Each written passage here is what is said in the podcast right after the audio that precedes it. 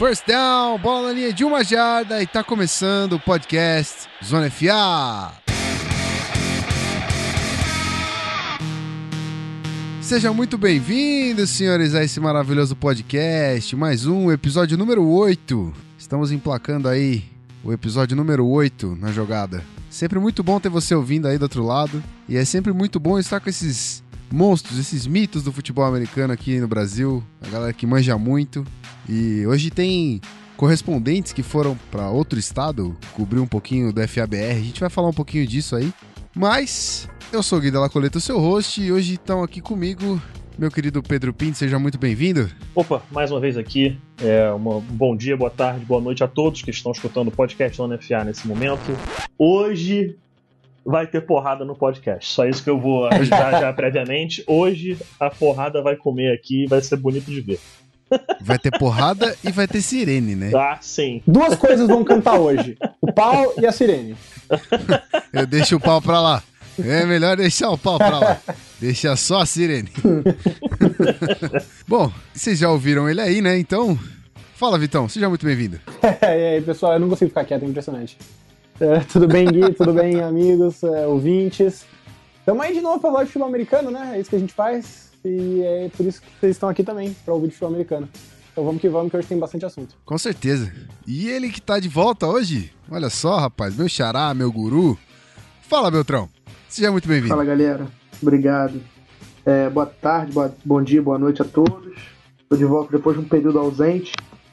Mas vamos que vamos, que hoje a trilha do, hoje vai ter sirene do clubismo e vai ter a trilha do rock balboa para brilhantar o podcast. Com certeza absoluta, eu tava esperando, rapaz. Ela tava guardada desde, desde o episódio em que nosso querido Marcelo Ferranti não pôde participar para o embate com o Rafael Martins.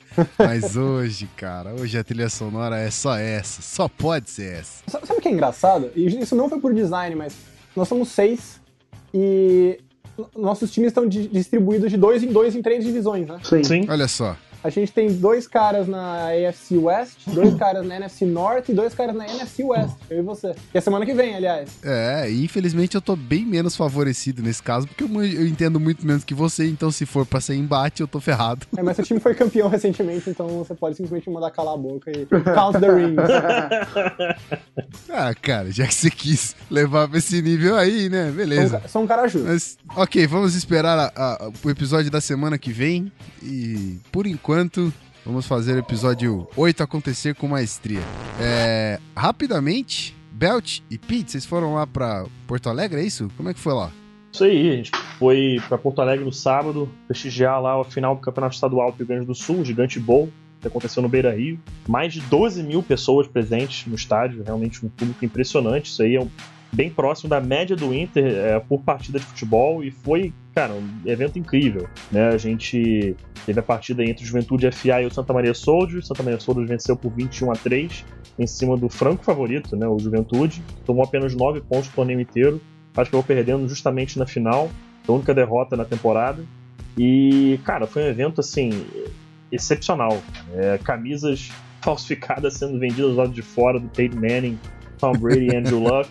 Cambista, cara. Cambista vendendo ingresso, coisa que eu jamais imaginava ver no Brasil com o jogo de futebol americano. Tava rolando nesse jogo.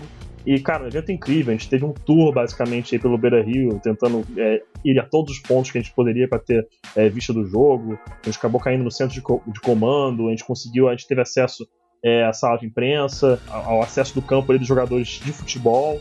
E realmente foi incrível. E só mandar um, um abraço especial aí para os nossos amigos que nos receberam lá. Paulo Tasso, head coach do Red Schools, o Douglas Demoliner, foi o narrador da partida, trabalha lá na, na Rádio Grenal, e o, o César Fabres também, é, repórter do Esporte Interativo, e, cara, foi realmente, assim, um evento único, único, foi realmente impressionante. E o frio, meu senhor Beltrão? Oh. E aí? Nossa senhora. Frio é apelido. Pegamos 2 graus na madrugada de sábado pra domingo, cara. Um negócio de louco. 2 graus de carioca é quantos graus normais, assim? Menos 15? Ah, cara, é menos 60. Não, não, é bem frio, cara. Pô, mas, Mas e aí? é, brincadeiras à parte, foi um dia histórico pro futebol americano brasileiro. A gente teve a confirmação, né? A gente que tá mais próximo do esporte sabe quão grande ele é aqui. A gente teve a confirmação por outras pessoas do tamanho do, da- do futebol americano, da NFL, enfim, do esporte no país. É, só pra vocês terem uma ideia, 12 mil pessoas foram ver o, o jogo aqui é, lá em, em Porto Alegre. Isso é um público maior do que 53 dos 90 jogos que a gente teve no Brasileirão de futebol até agora. É, só pra vocês terem uma noção de como foi gente. É, e a gente teve também no sábado o Minas Bowl, que foi a final do Campeonato Mineiro de Futebol Americano, que teve 8 mil pessoas no estádio. Então 20 mil pessoas foram ver dois jogos, é, dois estádios de Copa do Mundo recebendo, recebendo partidas de futebol americano, coisa que a gente nunca imaginou. Quer dizer, que a gente imaginou em sonhos muito distantes, mas que em 2016 a gente está realizando, é fantástico. Muito bom, cara. Mostra que o futebol americano tem já tem o seu espacinho no coração do brasileiro aí e a- a gente só tá aqui pra incentivar cada vez mais. Bom, eu não vou ficar estendendo muito isso aqui, vamos pra batalha da semana, não vou nem chamar de episódio, vou chamar de batalha da semana. Só que antes antes vamos pros comentários e a gente já volta pra ver quem é que vai vencer esse embate. Certo? Bora lá.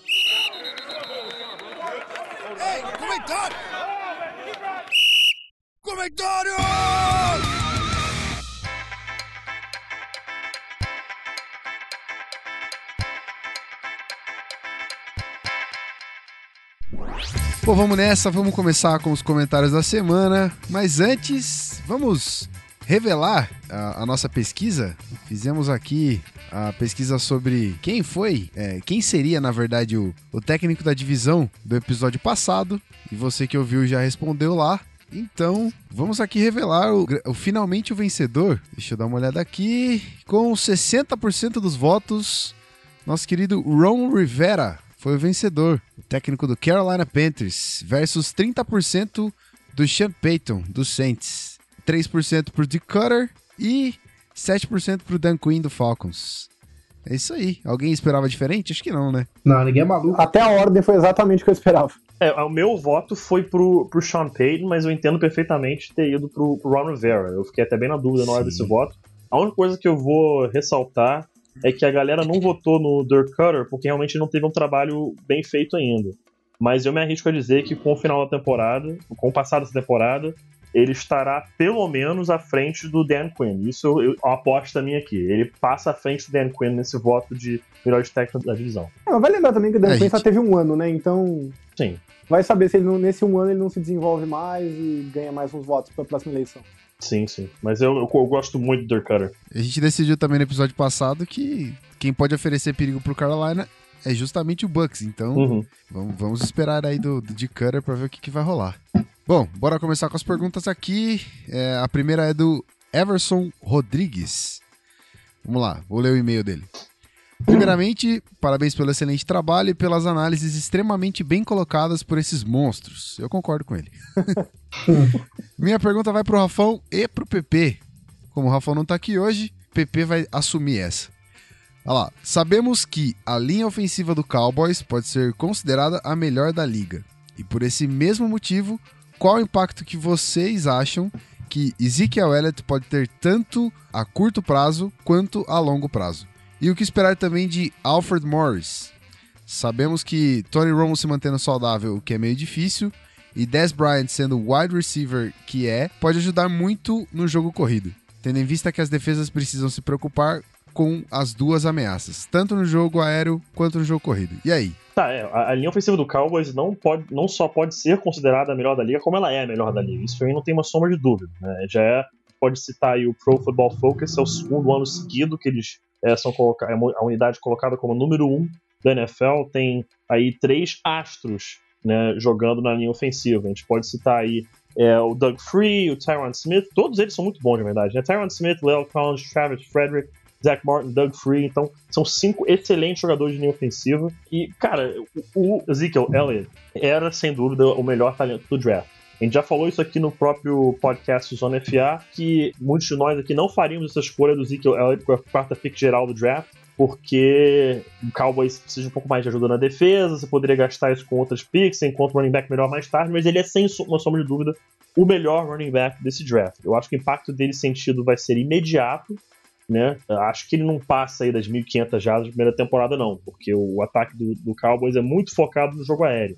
Ele vai aproveitar isso, certamente. Acho que ele consegue umas 1.300. Acho que não é um absurdo pensar nisso é, para ele. Mas tem que levar em consideração também o seguinte: a melhor linha ofensiva da NFL. A gente vê aí o DeMarco Murray, tem uma temporada espetacular. O Darren McFadden, que não é lá muitas essas coisas, é, teve uma boa temporada também. Então o Ezekiel, que tem uma extrema qualidade, vai ter um bom ano. Isso vai aliviar a pressão em cima do Tony Romo assim, e, e vice-versa também, né? Tipo, é, o Tony Romo com seu jogo aéreo com o Des Bryant, o próprio Jason Wynn, apesar de um pouco mais velho, vai ajudar a aliviar a pressão em cima do Ezekiel Elliott. E falando do Alfred Morris, eu acho que o Alfred Morris está na pior situação possível.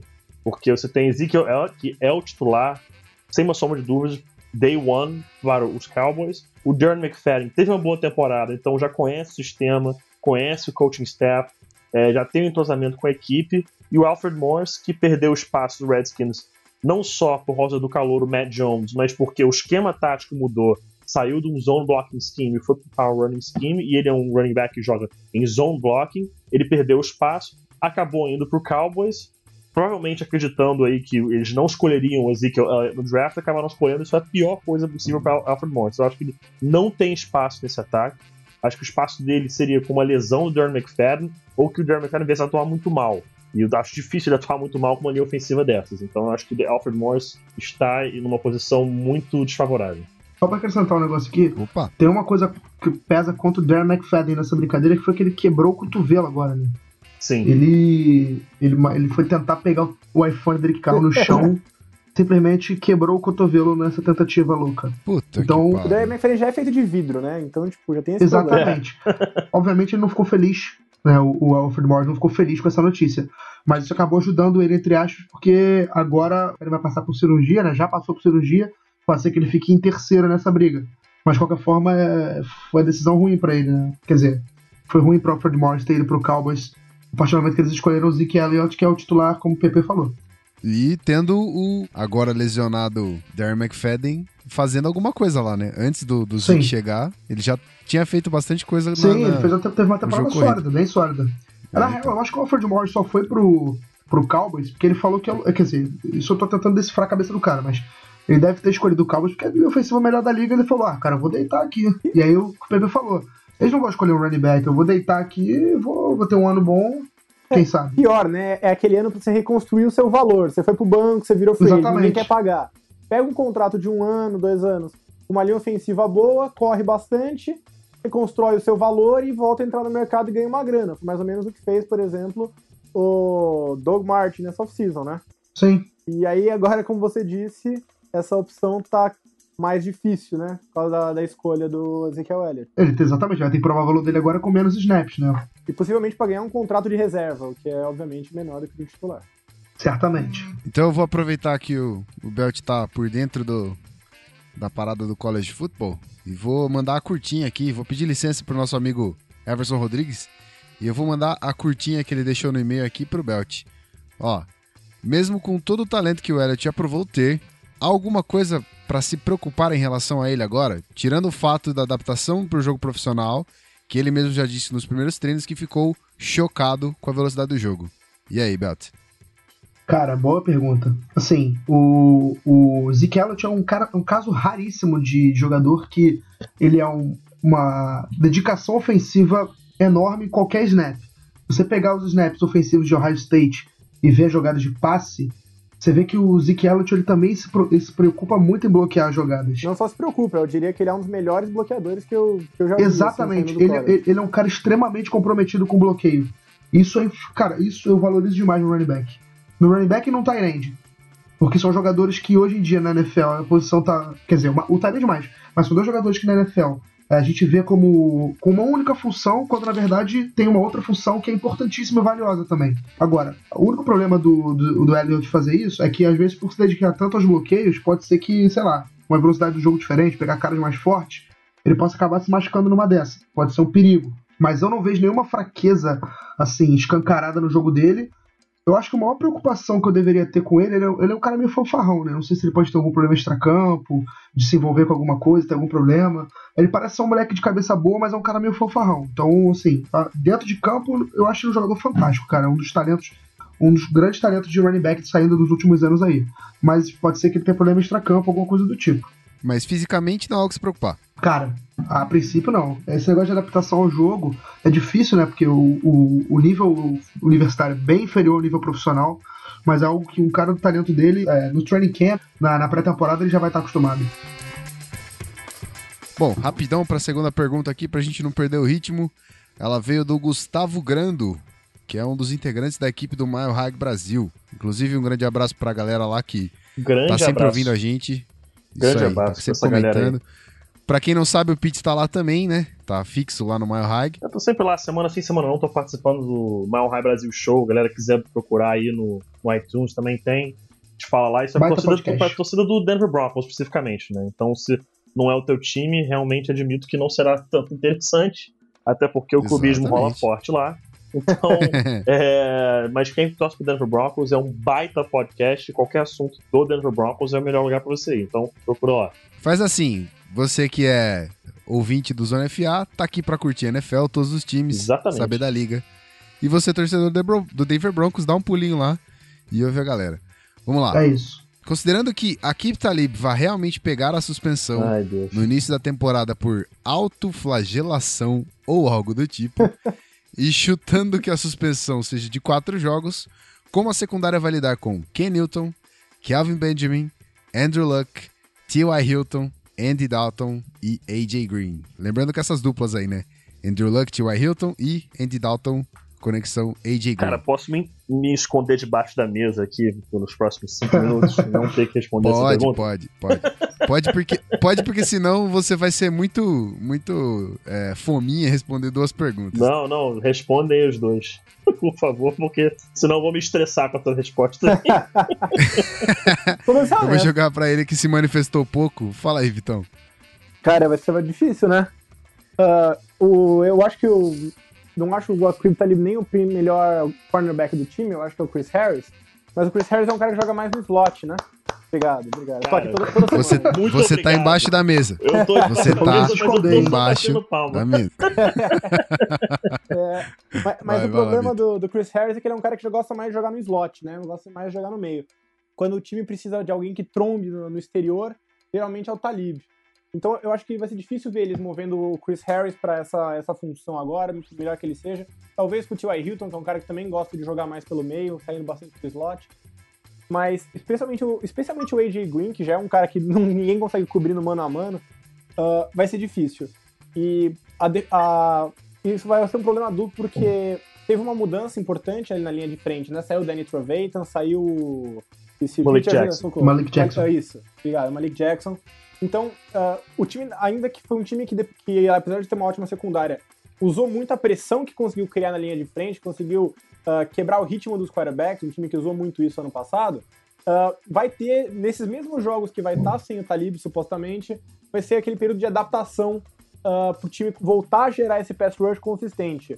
E, então vai ser um duplo problema, né? Eles não vão ter o principal cara de trombada do exterior, o cara mais grandalhão, e provavelmente ainda vão estar recuperando aquele ritmo de pass rush com uma nova formação. Então, especialmente o jogo contra Green, ah, eu acho que vai ser realmente um jogo complicado. Eles vão ter que mudar um pouco mais o esquema tático do que seria ideal. Talvez puxar um pouco mais o safety. Eles perderam o Trevathan, que era um ótimo jogador de cobertura também.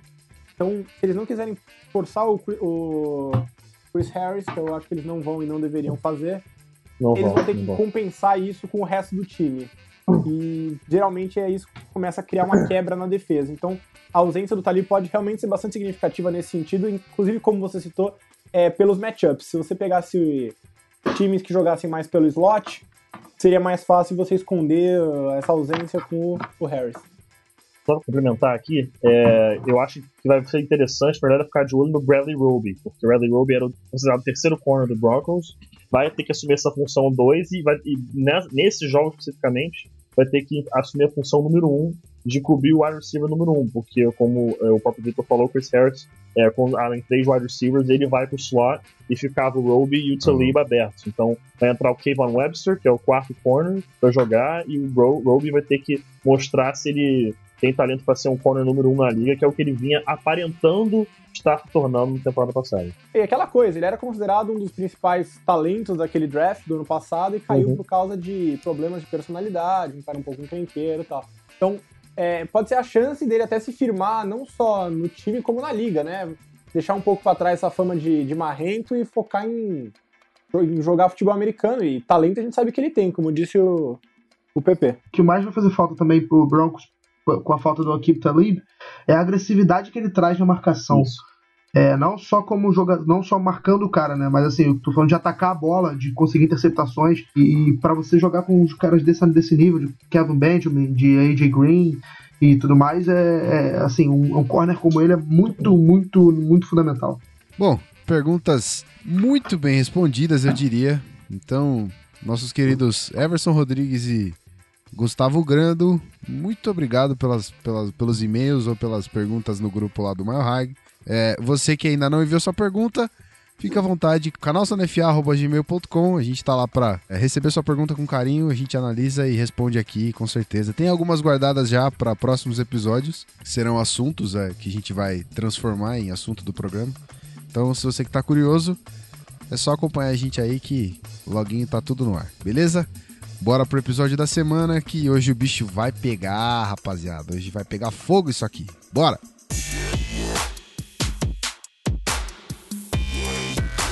Você está ouvindo Zona Podcast.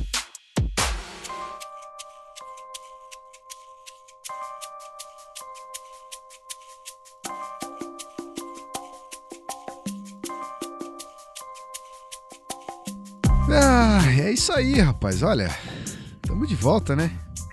Vamos ver o que, que vai acontecer aqui. Vamos ver se. vamos explorar os ânimos. Vamos saber como estão ah, os rivais aqui de divisão. E no canto direito, pesando 13 quilos. Pera, quem que tá pesando 13 quilos 13 aí, tá? quilos? Se, se for Pô, 13 se eu tô quilos, pesando tá, 13 tá quilos, tá. Alguém precisa se tratar aí, né?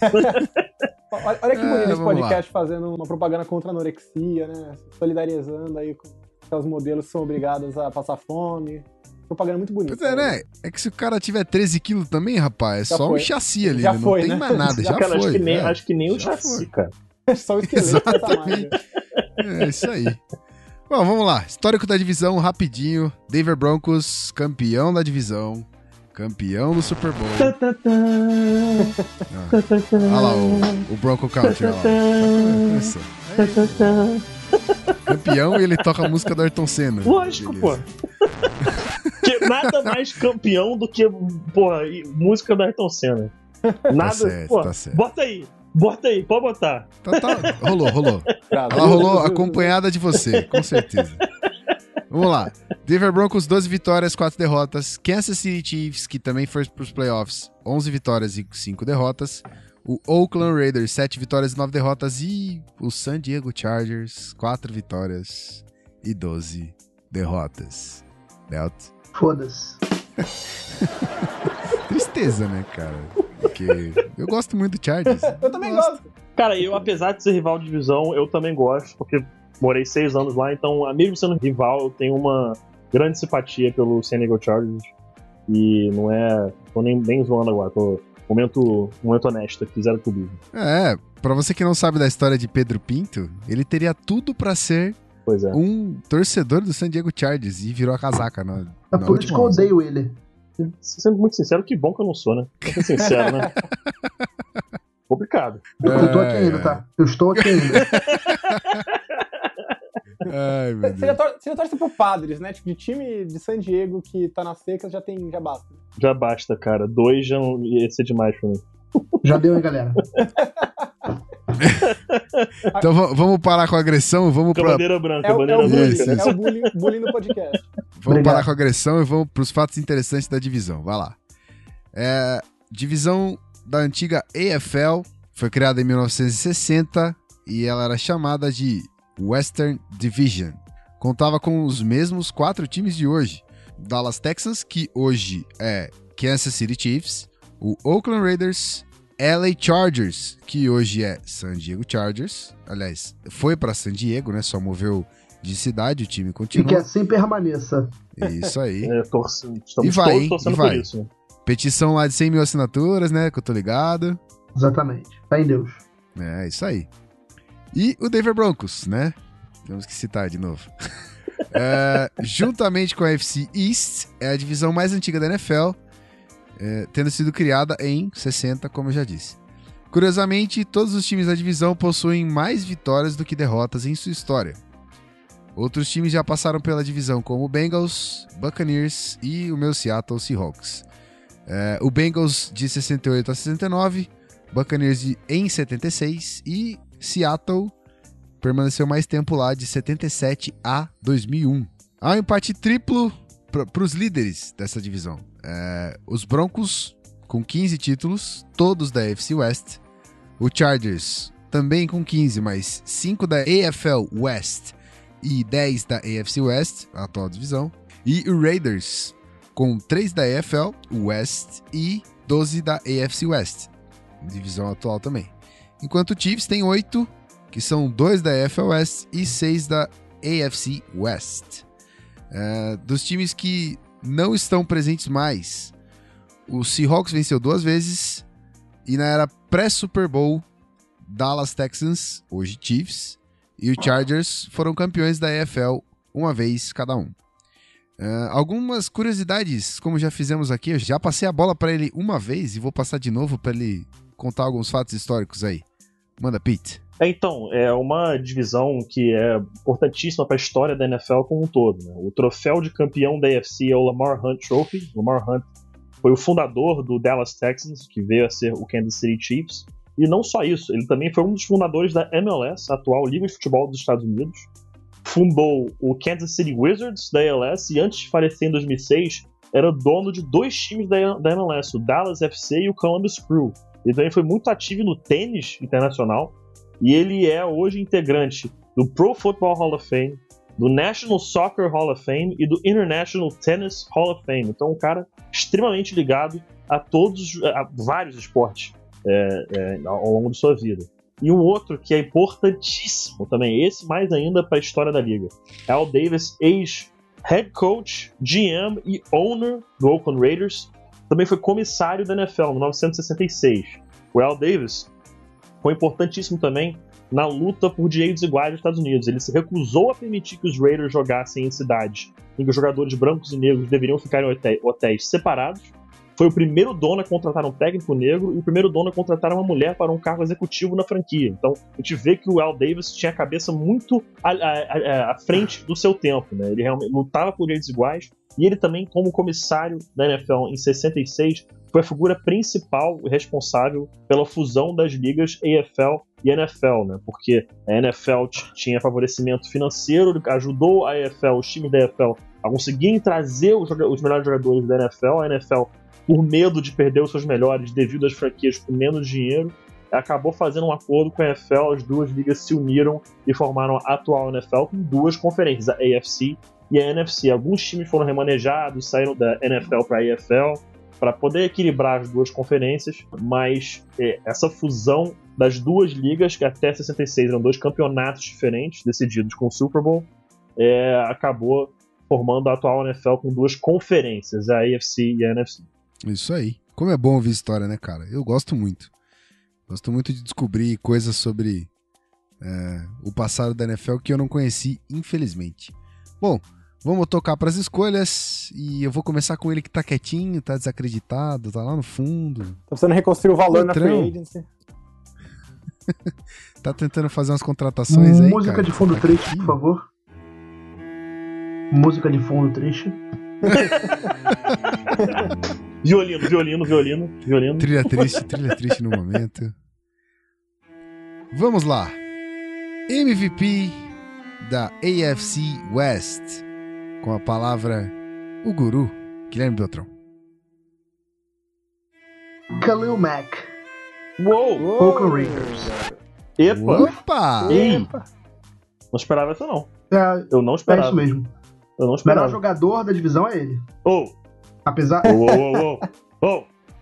Oh! o PP vai falar Opa, Round do one, Oh. fight. Não, olha, você vai ficar surpreso com a minha resposta. Só isso que eu falo. Você vai falar o Philip Rivers. Sim, meu voto Cara. vai pro Philip Rivers. Tudo bem. Ah, ah, Então, então beleza, vou fazer o seguinte, então. Eu, vou- eu coloquei o melhor jogador da divisão e vou colocar o MVP, tá? O melhor jogador pra mim é o Khalil Mack, mas o MVP realmente, o cara mais importante pra uma das franquias da divisão é o Philip Rivers, beleza. Amor da minha vida, nunca critiquei, jamais critiquei. E é sempre sério apoiarei, ou sempre amarei. É sério, pô, o Philip Rivers é o grande amor da minha vida. Ele e o Ladanian Tomlinson. Olha só. Em que ordem? Baita dupla. É tipo ranquear seu filho Putz, cara, favorito. não faz isso comigo. Qual é E o Antonio favorito? Gates? Não isso- E o Antonio Gates? não faz isso comigo. Antônio Gates é o terceiro filho favorito. Tá são bom. muitos, cara, são muitos. Mas enfim, beleza, me expressei mal então. Melhor jogador é o Khalil Mack, MVP Philip Rivers. Mas por que o Kalil Mack não pode ser o most valuable player? Ah, porque o quarterback é a posição que mais influencia um time, né? Então é difícil argumentar contra. Você coloca um cara do tamanho do Philip Rivers, um cara que consegue fazer o que ele faz com o ataque do Chargers, que esse ano eu espero que se transforme melhor. Mas que ano passado, por exemplo, foi terrível, e mesmo assim o cara teve o segundo melhor ano da carreira em termos de jardas, teve números que, pô, você pega, se você pegar analisando friamente os números, você não vê que o time do Chargers era tão ruim. Uhum. Então é bem Mas é difícil mesmo. argumentar contra isso, né? É, fiz bastante ponto no Fantasy. Até um pedaço da temporada. Pô, o cara, o cara meteu 500 jardas contra o Sim. Packers, cara. O cara Exato. chegou a um ponto da temporada que ele só tava aquele atrás jogo, do Tom Brady em jardas. mas conseguiram perder. Ah, né?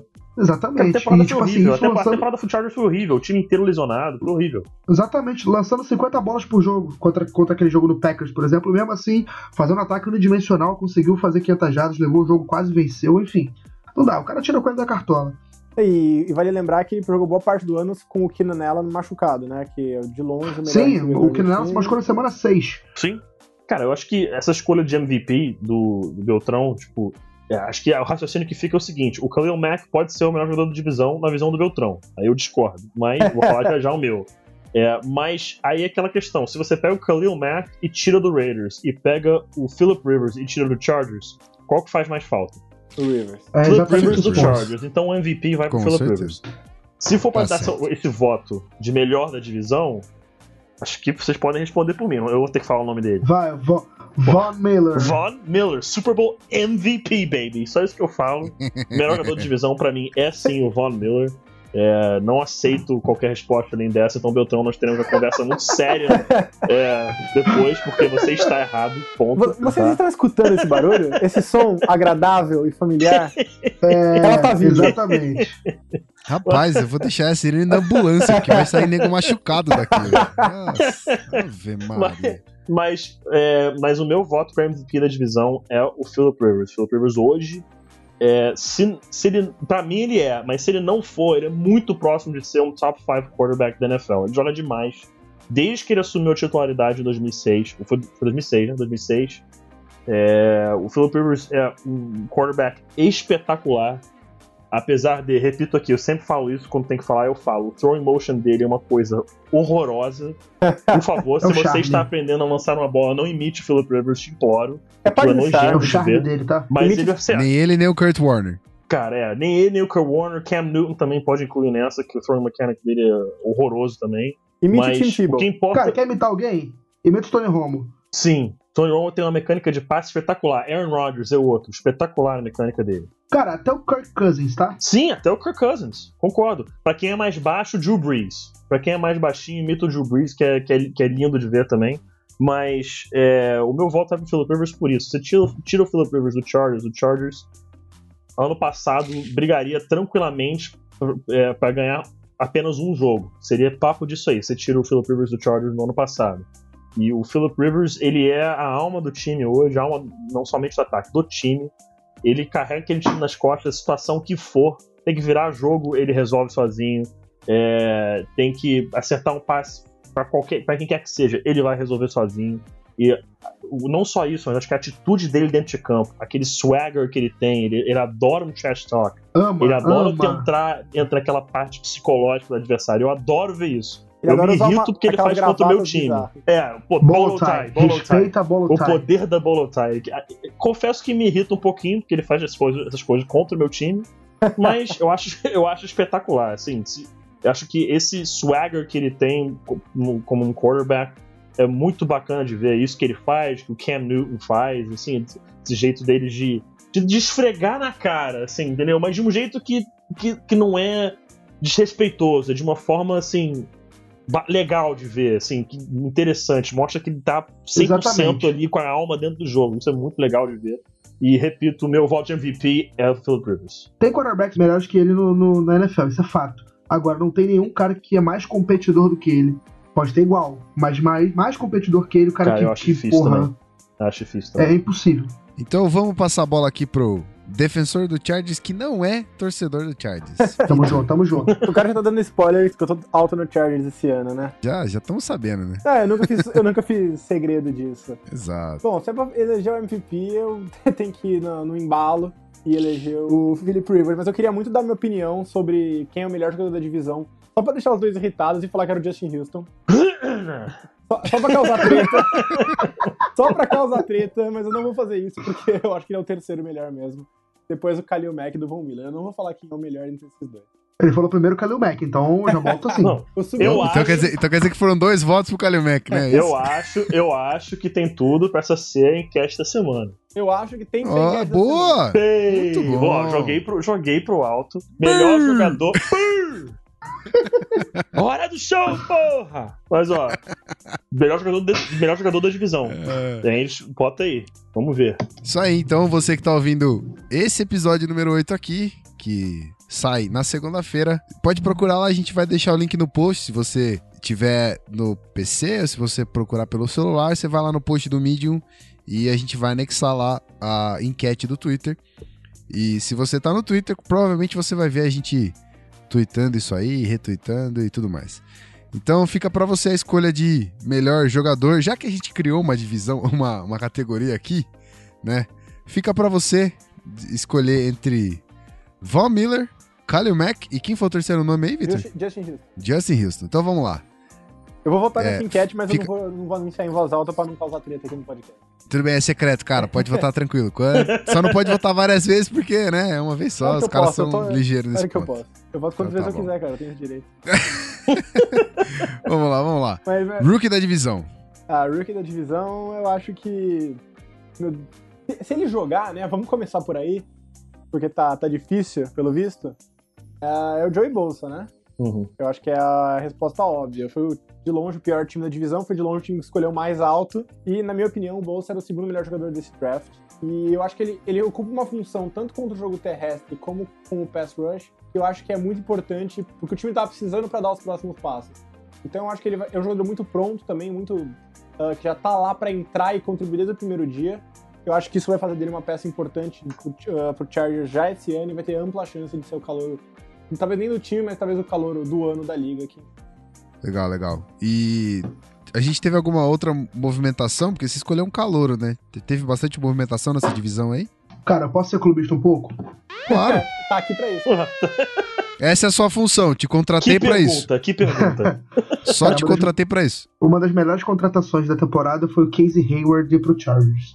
Essa foi uma Casey bem- Hayward Casey Hayward foi- contratação. É. Panther? Baita contratação. Não, cornerback do Ah. Packers. Baita contratação. Cornerback. Simplesmente porque ele vai fazer função de slot, onde ele é fantástico ali na cobertura. E aí você bota Brandon Flowers marcando o wide receiver 2 e bota o Jason Verrett, amor da minha vida também, marcando o Joga wide receiver muito. número 1. Um. E aí você tem uma belíssima de um, um belíssimo trio de corner. É, então ele é um cara que tem potencial para ser um calor da divisão num modo um sleeper, né? Ninguém vai reparar muito. Quer dizer, eu espero que as pessoas reparem nele ele fazendo interceptações. Mas ele é um cara que tem tudo pra ajudar desde o começo da defesa do Chargers, que precisa de muita ajuda. Então, na sua opinião, Rookie of the Division, Eu vou com o Joey Bolsa, mas eu posso acrescentar o Casey Hayward. Menção honrosa Acrescentar alguém, Casey exatamente. Menção honrosa pro meu menino Casey. E aí, Pete? Cara, eu vou. Eu, eu, eu não serei clubista. é, porque Tá apesar. a, gente, a, gente, a, gente, a, não, a, gente, a gente brinca do clubismo aqui, mas ao mesmo tempo a gente tem que ser coerente. E no lado do Broncos eu não vejo Claro. ninguém com chance alguma de ser calor da divisão. Seja como free Sanchez. agent ou.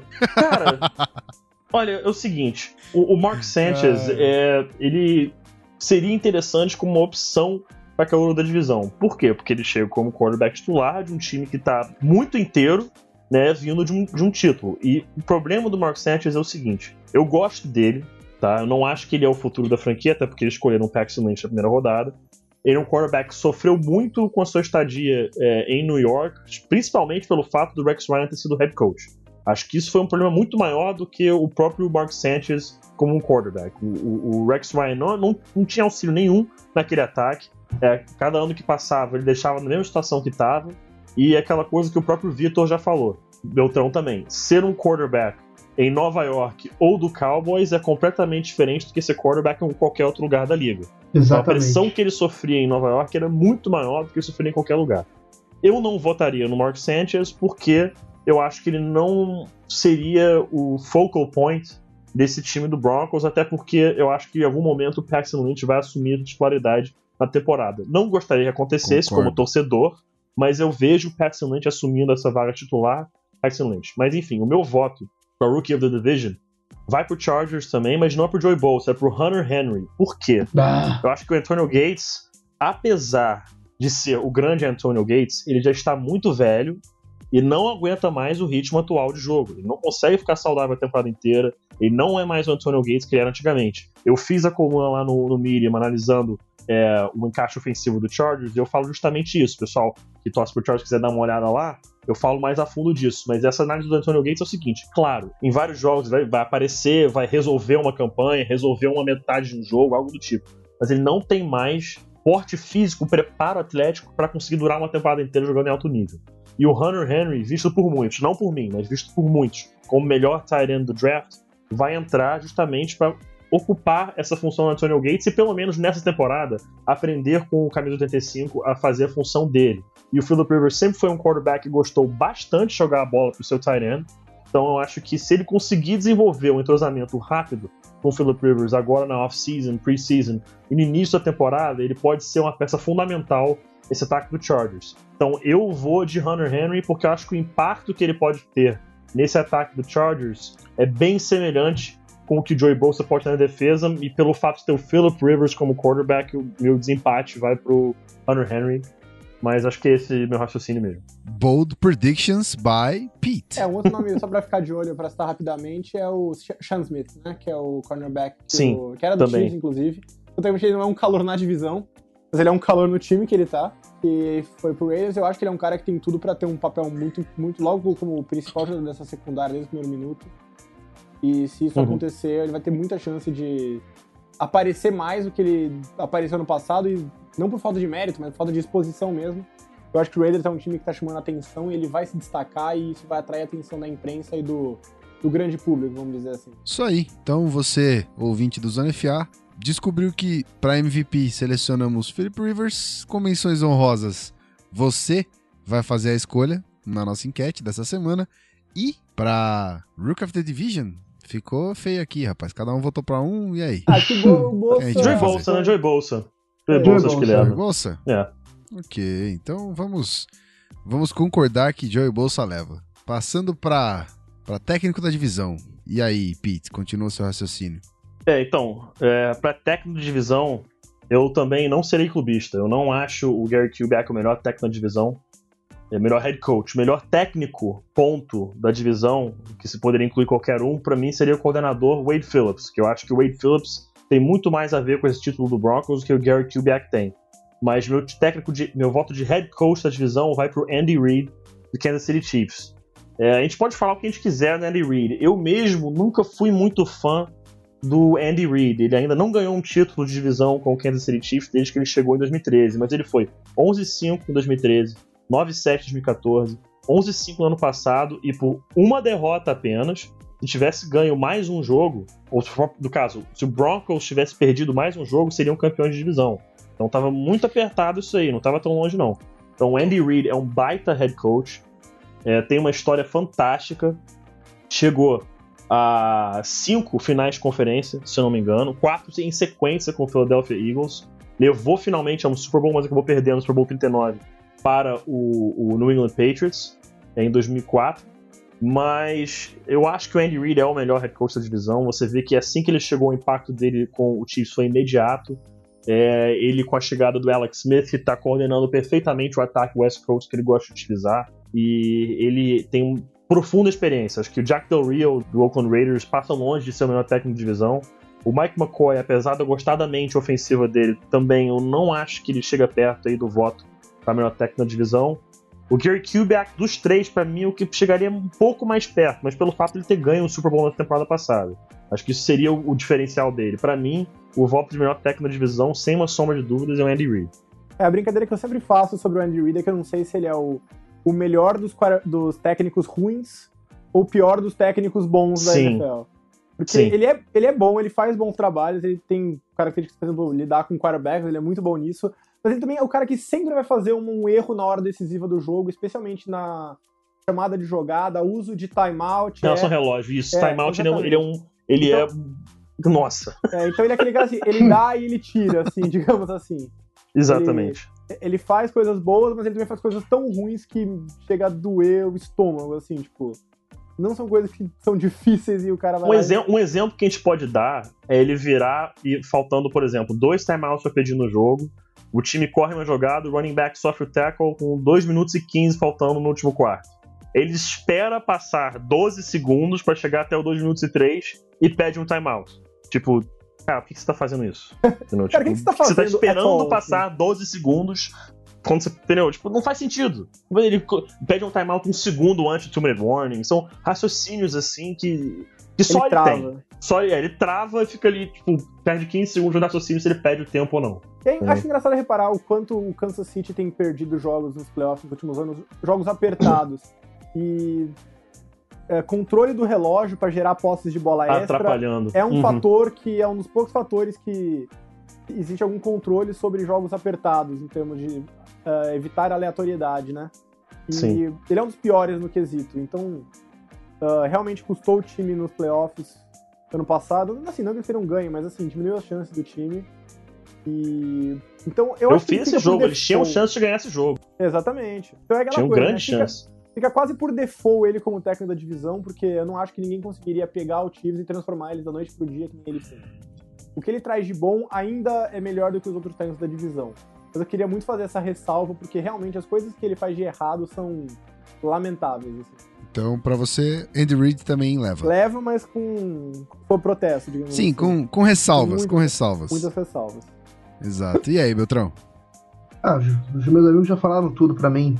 Concordo com os dois. Acho que o Andy Reid é o menos pior dos quatro. Não que os quatro sejam ruins, né? Quer dizer, o Mike McCoy, na minha opinião, é um técnico ruim ainda. Ele não tá pronto, né? Acho que ele é um técnico inexperiente. Ele pode, ele tem tudo pra voltar a ser um coordenador caso ele seja demitido. E aí pegar mais experiência e voltar, quem sabe, num futuro próximo a ser técnico de outra franquia. É, que isso é natural na NFL. O Jack Del Rio tem uma implicância natural com ele, faz parte. É, o, o PP falou bem, o Gary Kubiak é o único que eu acho que seria poderia fazer frente ao Andy Reid, mas também não por ser um baita técnico, mas, sim porque é um cara um pouco mais capacitado.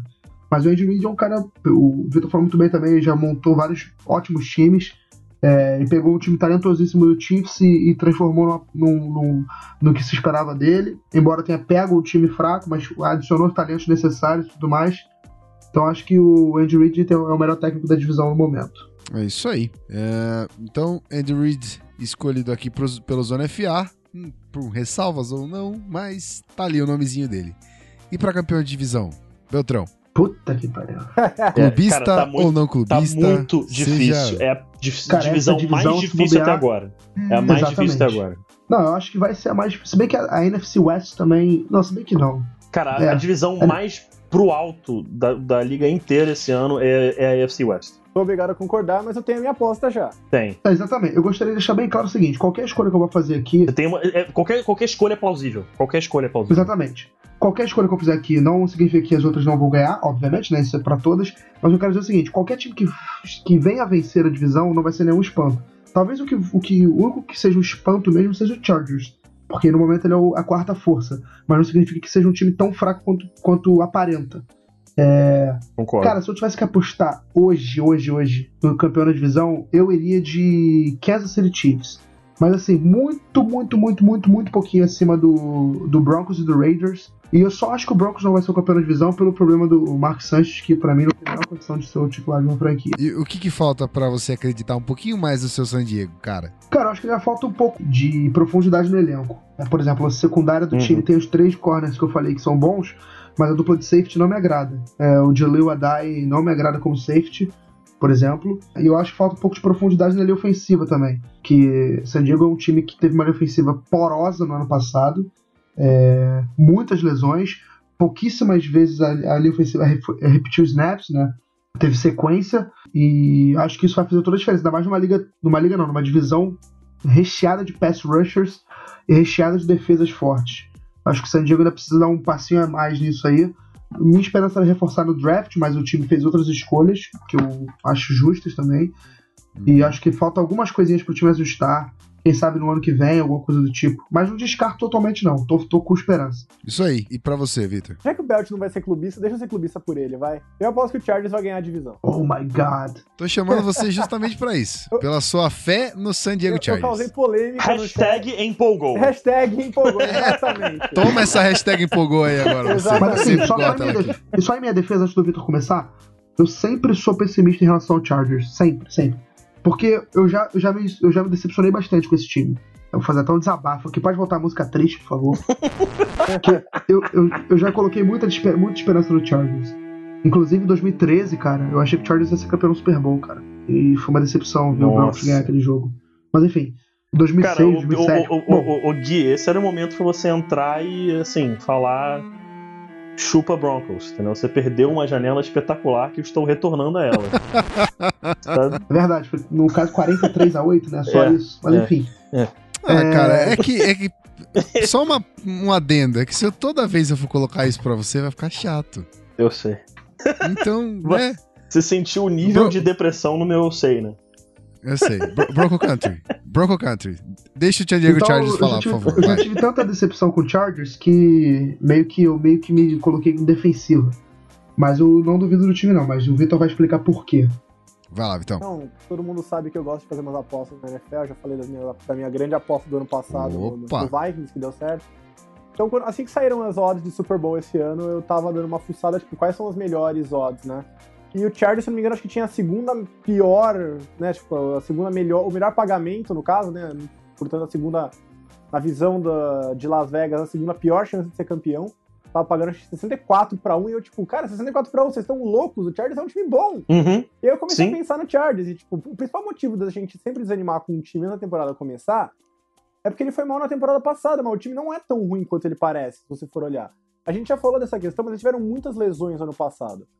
Foi- um, outlier muito grande. Você não pode usar o ano passado como base pra projetar o que, que vai ser o time esse ano.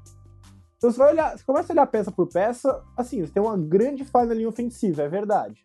Mas agora você tem, vamos lá, Philip Rivers, é um dos melhores quarterbacks da liga. O novo coordenador ofensivo do, do time, que eu dei um branco agora, eu acho que o Beltrão pode me lembrar aqui. Ken. Wisenhunt. Ken Ken Wisenhunt. Foi o Que cara, é o ex-coordenador ofensivo do time. ex-coordenador ofensivo, que foi com ele que o Philip Rivers teve aquela temporada absurda uns anos atrás Sim. e completou, sei lá, tipo, 75% dos passes.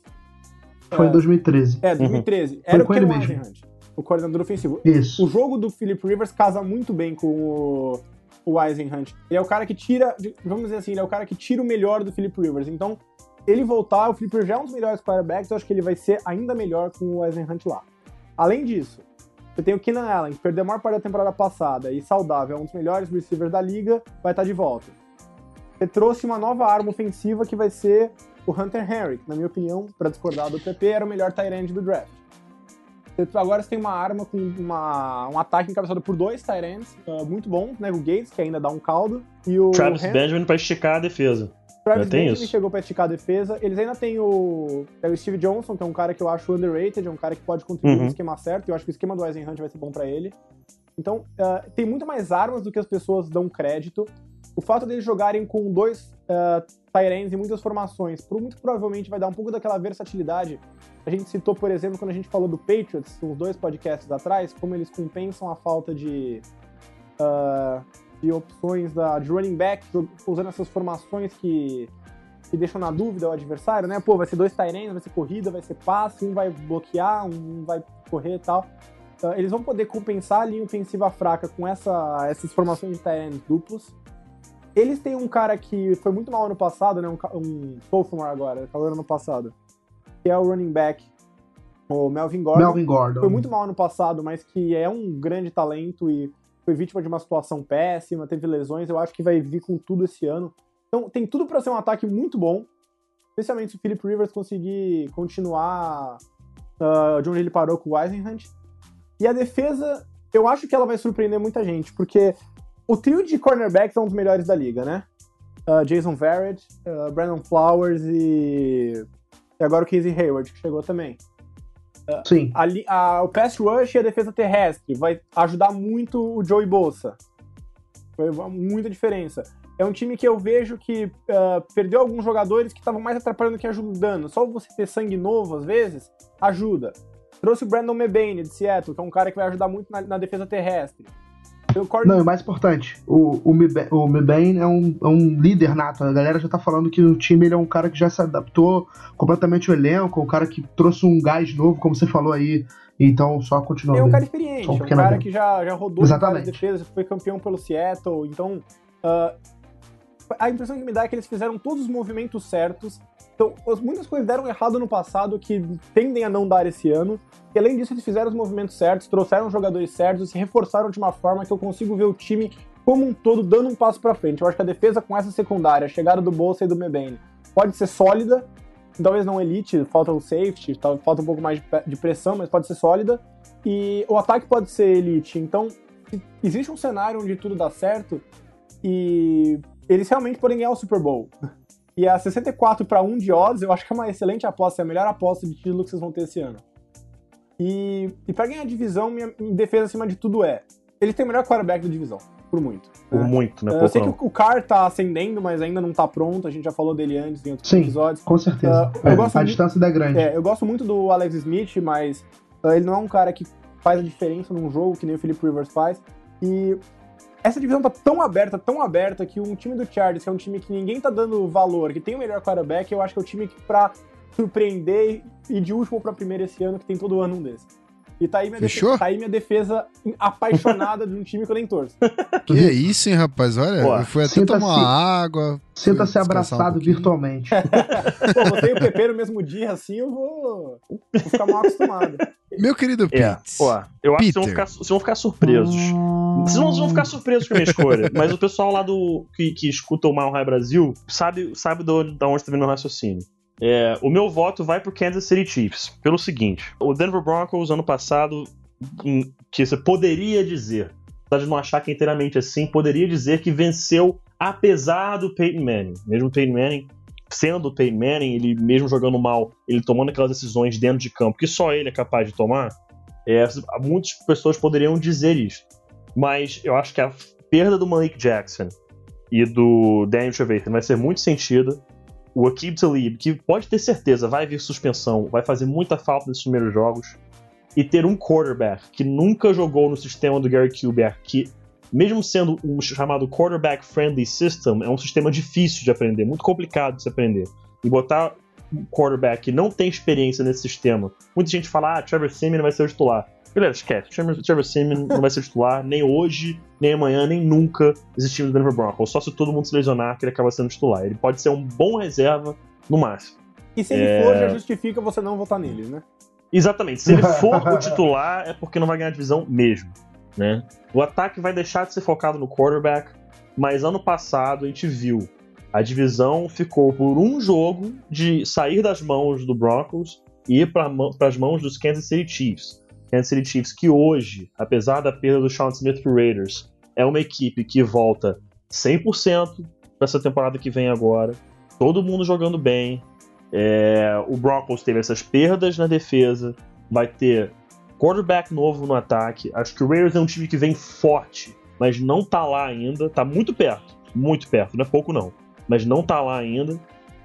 O San Diego Chargers eu acho um time fantástico, fantástico. Teve lesões no ano passado, isso foi o principal problema.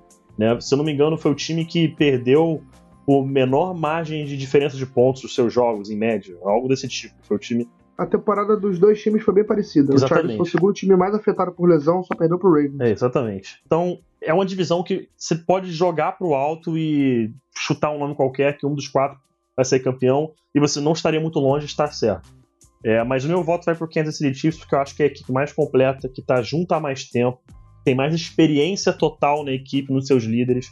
O Alex Smith, uma coisa que a gente vai ver esse ano. eu aposto nisso, a gente vai ver esse ano que a gente começou a ver final do ano passado. Ele vai finalmente resolver a passar essa bola em profundidade, coisa que o Alex Smith nunca faz.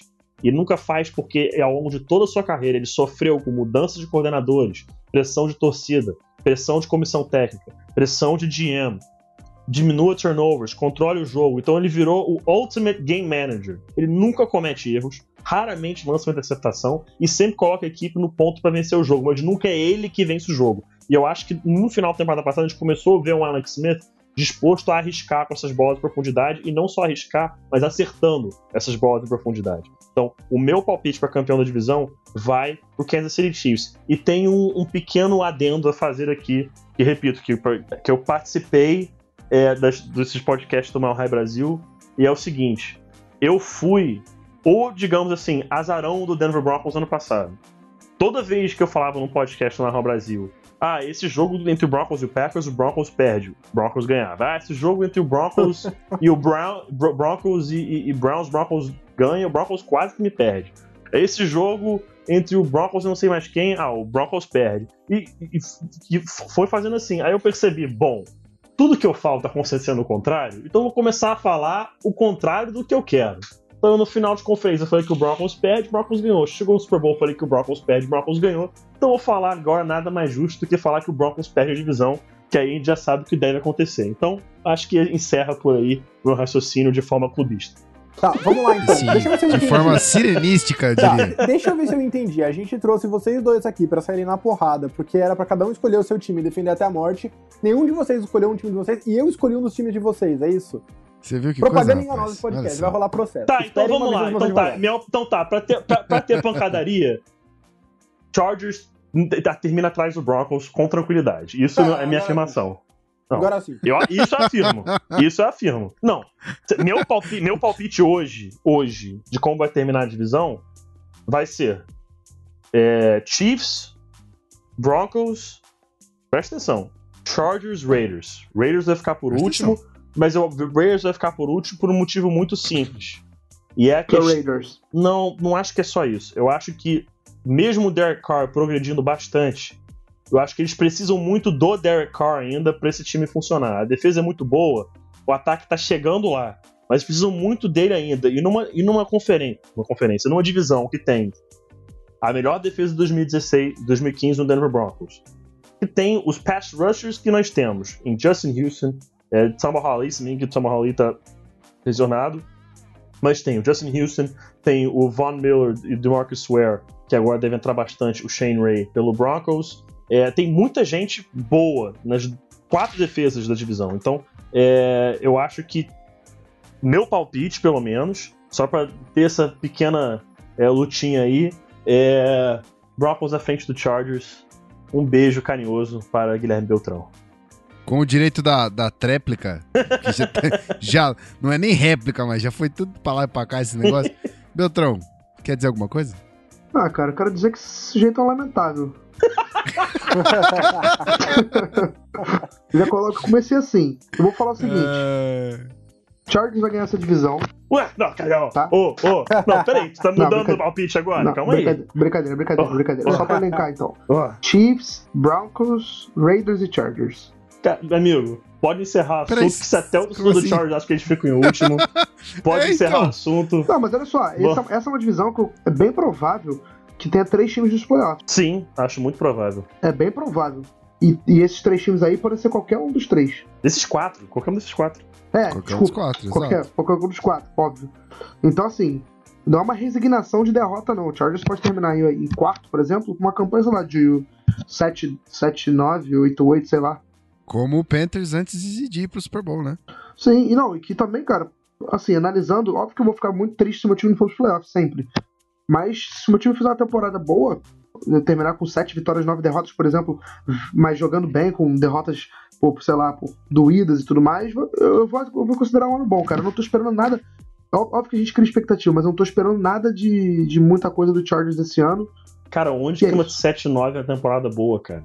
Cara, pra, pra quem vem de 4-12, Você não concorda que pode ser boa? Mas, mas, mas, ué. mas o Chargers sendo o time com a qualidade que tem, tu acha 7-9 bom? Eu Acho péssimo. Cara, eu acho que. Não, a divisão é muito difícil, Pepe. Não, é muito difícil. Sim, é muito difícil. Porque é o seguinte, tem outra coisa também, cara. O, o home field advantage do Chargers não existe. E você vê Raiders, Chiefs existe, e é Broncos verdade. jogando dentro de casa com muita força. Isso faz muita diferença. Chiefs e Broncos principalmente. Sim, mas o Raiders agora, com um time bom, a torcida abraça. Abraça, mas aquele, aquele estádio em si não gera a Sim, se pressão que fosse o Coliseu de. Los Angeles, Ah, se fosse o Coliseu de Los Angeles, Sim. beleza. Aí era Raiders em cima dos, dos dois. Só que você tem um time que joga na altitude, num estádio muito irado, que é o Broncos. Você tem o Chiefs que joga no estádio mais barulhento da liga. É, realmente. Esse, esse, esse estádio do Chiefs, pra quem não sabe, bateu aquele recorde do, do estádio do Seahawks, o estádio mais Do barulhento Seahawks, da exato. NFL. Então isso não foi o equívoco do Beltrão, isso é um fato correto. É, exatamente. Não, não, É um não. fato, é um Totalmente. fato. Não é, só explicando pra galera que não pode não, não saber. O, o do Seahawks fica Estádio assim. aberto. É, o do Seahawks fica coisa de 1,5 decibéis atrás só, mas Isso, fica isso. bem perto, bem perto. Se eu não me engano, são 100 e... 30 e poucos, não é isso? É isso, 130 e alguma coisa É. ou 140 e alguma coisa. É. O Chiefs ganhou na- na- nas últimas duas edições, eu acho. Foi isso aí. É, pois é. Não, a, a gente não falou, mas tem um cara lá que tem que fazer uma mençãozinha, né? Já que. Ele é o verdadeiro melhor Pô. jogador da divisão, né? Vamos ser sincero. Pronto. É o verdadeiro Tá lá, melhor pô, jogador da tá divisão. lá. Quem é? Eu- eu- Porra, quem será? Cairão Quem? da massa, né? É Exatamente. o verdadeiro Tá- MVP da AFC West. E olha, ainda digo mais, da NFL. Ponto. Essa é a verdade. Sobe as palminhas aí pro Ó. Caio, por favor. Isso aí, Brasil. Tem que respeitar. Tem que respeitar o Cairão. Momento ufanista, como diria Romulo Mendonça. Isso, com certeza. Mas fica aqui nosso carinho pra ele, cara, porque eu Com certeza. desejo muito sucesso pra ele. Então, se, se, se as nossas previsões estiverem certas do, do canal do NFA acertar, Cairão será, vai embalar aí o, o- o título de campeão, pelo menos da divisão, pra seguir mais longe aí na sua carreira da NFL. E digo mais Beleza? rapidinho. Opa! o- Além de ser um grande jogador, não é puxa saquismo não, mas é um ser humano fantástico. Ó, um cara fato. muito gente boa. Muita gente boa. Enfim, é isso. Muita gente boa. O Cairo, pô, o Cairo é gente finíssima, cara. Porra, não tem. Nem... Fico sem palavras. Essa, é- essa é a verdade. Fica aqui então a- o, o pedido encarecido do seu host aqui para as pessoas desse podcast que tem contato com ele. Vamos tentar trazer ele aqui para falar com a gente antes da temporada Senhora. começar. Vamos tentar. Isso aí. né? Vamos ver se a Vamos gente que vamos. consegue fazer esse agrado aí pra galera do Zona FA, certo? Vamos que vamos. Então, beleza.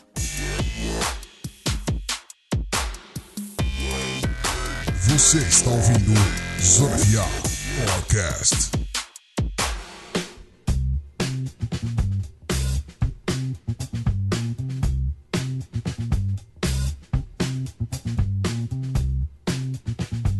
É isso aí, estamos de volta pro terceiro bloco do Zona FA, o terceiro e último, e não por menos muito interessante. Hoje a gente vai fazer uma brincadeira aqui que pode ser levada a sério, rapaz. Eu quero de vocês, meus queridos analistas, que vocês escolham hoje, na NFL, um time pra assumir. Ou como GM, General Manager, ou como Head Coach.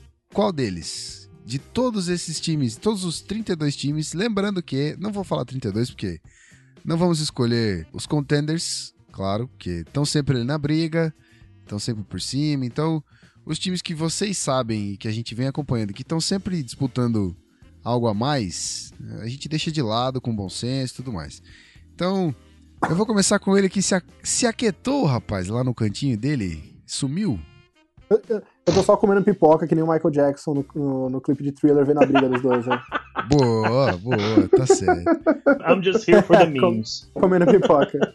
Fechado. Isso, vou fazer uma montagem com a carinha do, do Vitor na, na, na roupinha do Michael Jackson comendo É tudo que eu pipoca lá. sempre quis Cara, e eu nunca quero- soube. Cara, eu, eu quero ver isso, por favor, É faça. tudo, é tudo que eu Por sempre favor. quis e nunca soube que eu queria.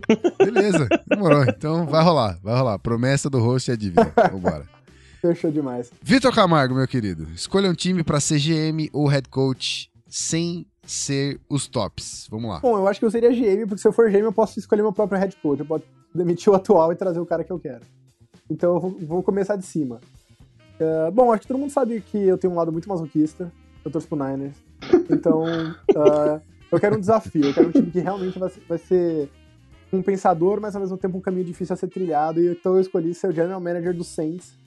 E assim que tiver mais uma temporada ruim esse ano, provavelmente vai mandar uma galera embora. E o GM vai rodar e eu vou ser o primeiro nome da lista. Porque o dono do Saints escuta esse podcast e me conhece. Opa! Eu- na- na minha cabeça, pelo menos, é assim que funciona. Bom, e aí o que acontece é que o Saints é um time que. Ele não, tem- ele- não é simplesmente você construir um time. Eu queria pegar um time que estivesse no começo, um time tipo o Browns, assim. O Browns já mudou de general manager agora, mas um time que estivesse bem no começo para eu poder moldar ele desde o começo, todo, toda a trajetória dele, mais ou menos o que o, o Raiders fez nos últimos anos. E o legal do Saints é que ele é um time que antes de eu poder construir alguma coisa, eu tenho que destruir o que tá lá. Eu tenho primeiro que desmontar o que eles são hoje para poder construir uma coisa nova por cima. Não é fácil assim de simplesmente pegar o que eu tenho e, e construir em cima disso, porque eu acho que essa tarefa tá atualmente impossível. Eu acho que a, a situação salarial do time, as contratações, a forma como o time tá, o time insiste em apostar no curto prazo quando eles não têm um time para ganhar no curto prazo, é, tá a- sempre atrasando a reconstrução do time e colocando um obstáculo novo. Então, você precisaria pegar um ano, dois, só pra desconstruir o elenco, trocar quem pode, ver quem é a sua base, acumular umas escolhas de draft, limpar uns salários ruins, e depois você começar lá de baixo de novo e ter todo aquele processo quase do zero, tudo de novo. É um desafio que me atrai. É um desafio que valeria a pena, especialmente se, um- com- se eu tivesse um dono um pouco mais paciente pra me dar uma carta branca, o que talvez seja agora que o controle do time pode mudar de mãos. E eu vou citar uma regra aqui que a gente colocou, é, que eu esqueci de comentar, então peço desculpas a você, ouvinte, mas a gente colocou aqui que, tipo, se você assumir como GM, o seu head coach continua no lugar. E se você assumisse como head coach, o seu general manager continuava no lugar. Então, mesmo com o Sean Payton ali, GM do Saints, é isso? É isso aí. Eu- É, acho que aí ele não vê, um, não vê um grande problema assumir o Saints mantendo o Sean Payton como o head coach, né? Se, se ele daria com uma brilhantemente ofensiva e assumiria como GM um time que exatamente como o Vitor falou, você vai ter que desmontar, dos- desmontar o time e montar ele do zero e ainda podendo aí possivelmente contar com o Drew Brees como head coach. É, você não, tá nem no, você não tá nem no zero, né? Você tem que chegar no zero pra poder, pra poder construir de Exatamente. novo. Exatamente. Mas com todo aquele salário, é, aquele dead salary, dead salary não, como é que Dead chama? money, dead money. Dead money, dead money. Dead money. Isso aí. Então, com todo aquele dead money que os, que os Saints têm, não é muito, mas, né? E aí? É, é que, é que- Aliás, não é muito não, o Saints lidera, não é? é- é- é que nem o Oakland nos anos atrás, que eles fizeram esse processo de desintoxicação também, e teve um ano que eles estavam pagando mais pra jogadores que não estavam no time do que pra jogadores que estavam jogando por eles. Sim. Naquele ano. Isso aí. Era alguma coisa assim, tipo, Uhum. 68 milhões de salário pros jogadores do time e 77 milhões de dead money. É, você tem que fazer aquela desintoxicação de uma vez, né? Leva tudo de uma vez, joga um ano no lixo, pega uma escolha alta, volta a reconstruir, pega um Kalil Mack aqui, depois acerta um, um, um, um car e tem todo um processo de longo, de longo prazo. E esse processo não, às vezes não tem atalho, às vezes você tem que ah, fazer cada volta do processo, isso que eu acho interessante, você acertar cada passo da dança até você conseguir ah, construir um time de novo. Ainda mais um time com uma fanbase tão apaixonada, né? Então, mas aí, colocando o ponto da fanbase em jogo, tendo a torcida do Saints que é, é acima de. Eu não vou dizer que é acima de qualquer uma, mas é muito forte. O estádio ali pega fogo. Você não acha que seria um, um desafio muito grande você fazer o Saints ser um pouco underdog por alguns tempos, assim, ficar mais em segundo plano, sumido por uns bons anos, e aí? Eu acho que dependeria da direção. Ah, eu não sei, ninguém sabe exatamente como é que vai ficar, porque tem uma situação um pouco delicada com o Donovan Benson no momento. Ah, parece que o controle vai passar pra baixo agora, né, pra, pra descendência Uhum. dele, digamos assim. Então, é eu acho mais provável que entre alguém que tenha paciência de esperar uns anos e aceitar um- uns dois passos pra trás pra poder voltar, porque uma hora vai ter que cair a ficha e provavelmente vai ser quando mudar o dono, que do jeito que eles estão hoje, eles não vão conseguir disputar nada, eles vão continuar adiando o inevitável. E outra coisa também. É mais comum pro torcedor, com todo respeito, tá?